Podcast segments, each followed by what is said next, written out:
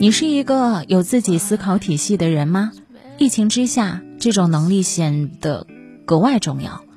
有人不明白信息真假，盲目传播；有人在浮躁情绪和假消息之间无法自拔。所以，有自己思考体系、学会判断的人，才更难得。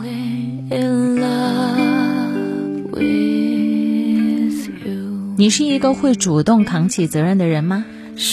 一位政治家曾经说过：“人所能负的责任，我必能负；人所不能负的责任，我亦能负。如此，才可以磨练自己，进入更高的境界。”危急时刻，趋利避害是人性不可避免的弱点，而敢于承担责任、挺身而出的人，往往有着超乎常人的大格局，收获人们的钦佩。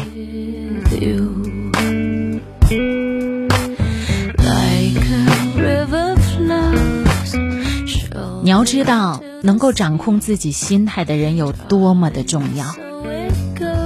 富斯汀格法则告诉我们，生活当中百分之十是由发生在你身上的事情组成，另外的百分之九十是由你对所发生的事情如何反应决定的。面对多变的情况，一个人的心态能够决定一个人的状态。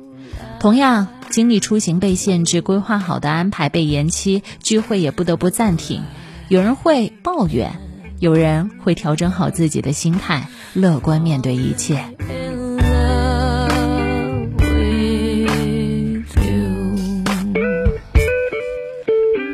保持情绪稳定是成年人很大的优势之一。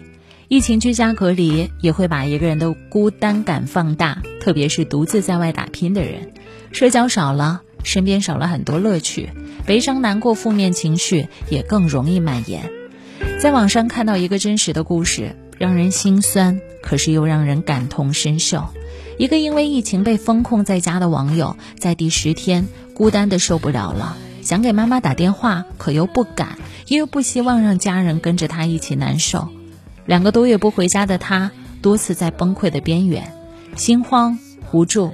他很期待早日解封。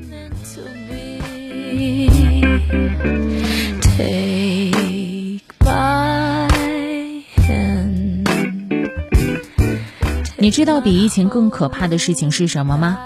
是有了疫情的心态。最近这段时间，这句话太常见了。如果我们每一天陷入焦虑、担忧，把精力用在关注疫情而不是自己的生活上。是对时光的虚度，因为疫情放任了自己的懒散和懈怠，停滞不前，你更是对生命的浪费。疫情终会过去，那些打不倒我们的，终将使我们更强大。既然我们没有办法掌控外界的环境，但是我们可以做什么呢？我们可以改变自己呀。